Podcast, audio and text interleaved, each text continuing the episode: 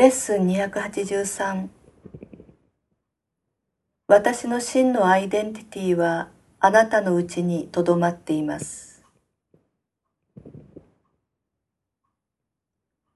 父よ、私は自分自身のイメージを作り出し、それを神の子と呼んでいます。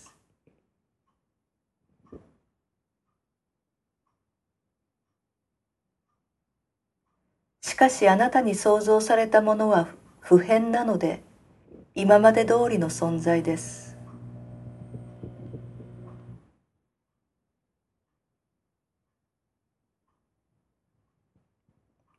私が偶像を崇拝しませんように。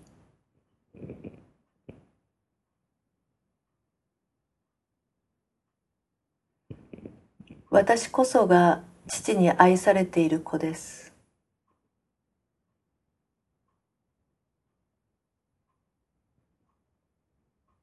私の神聖さは天国の光であり、神の愛するものであり続けます。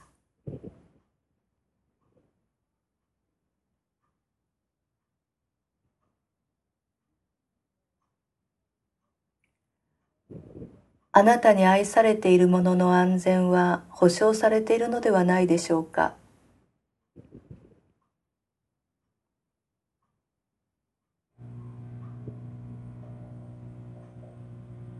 天国の光は無限ではないでしょうか。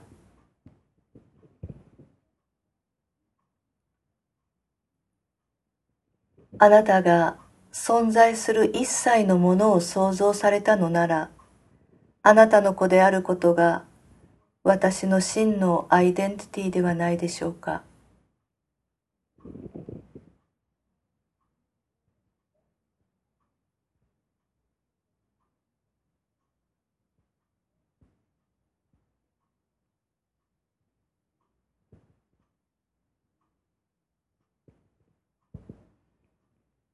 今や私たちは共有されたアイデンティティの中で一つです。